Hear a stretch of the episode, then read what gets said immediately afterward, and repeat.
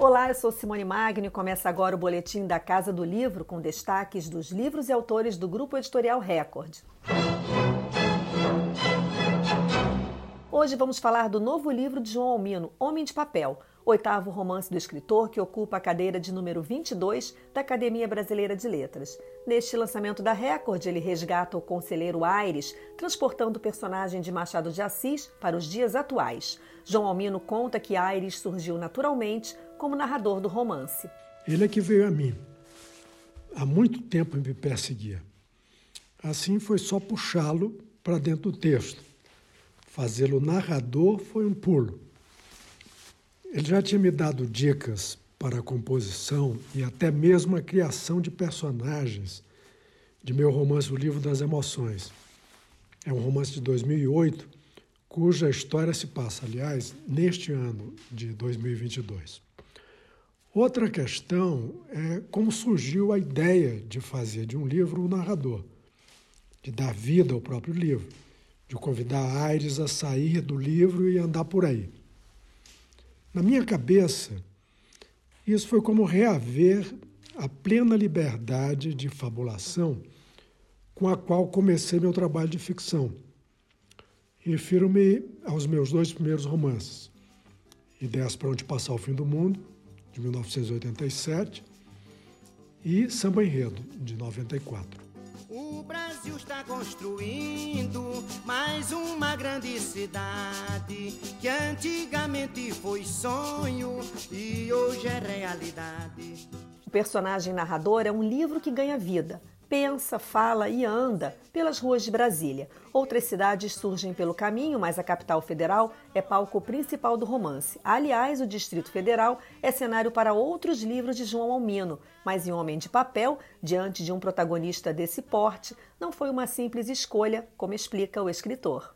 Continuo acreditando que uma cidade não define uma literatura.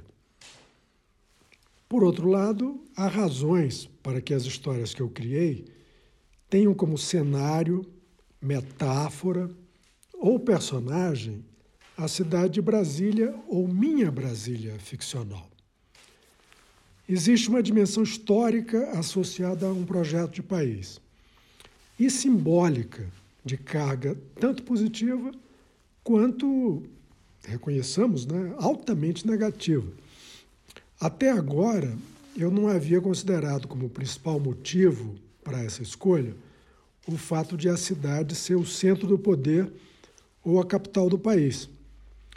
Mas, em se tratando de ressuscitar o conselheiro Aires, era preciso trazê-lo à capital, a algum convívio com os negócios estrangeiros.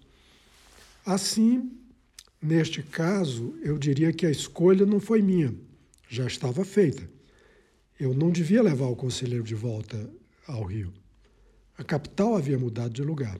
Para escrever Homem de Papel, João Almino conta ainda que não apenas voltou a ler Memorial de Aires e Esaú e Jacó, os dois livros de Machado de Assis narrados por seu personagem. Fui também a manuscritos de Machado.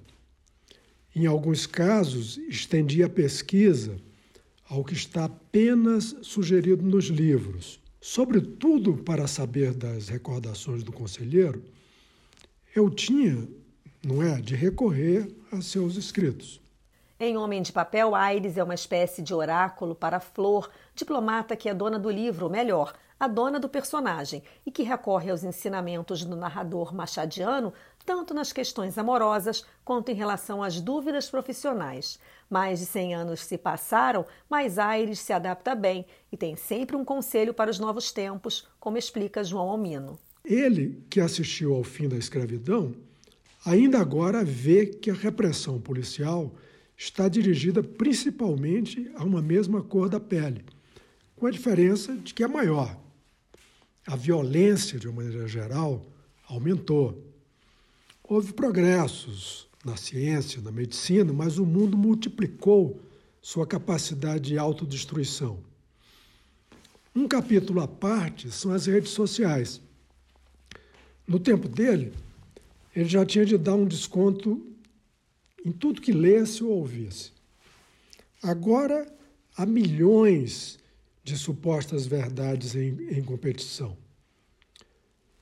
E a dimensão de mundo dividido é outra, distinta da do seu tempo e complexa como a dos anos 20 ou 30 do século passado.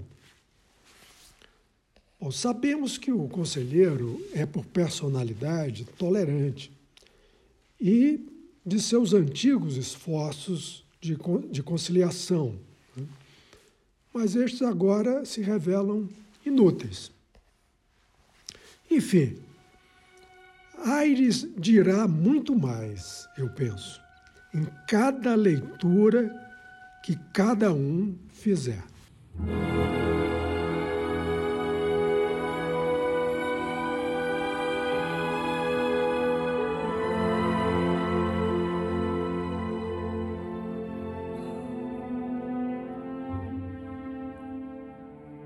Homem de Papel já está nas livrarias, mas o lançamento oficial será no dia 12 de abril, às 7 da noite, em uma conversa virtual do autor João Almino com o escritor Luiz Rufato, mediação do editor do livro, Rodrigo Lacerda. A transmissão será ao vivo no YouTube da Livraria da Travessa.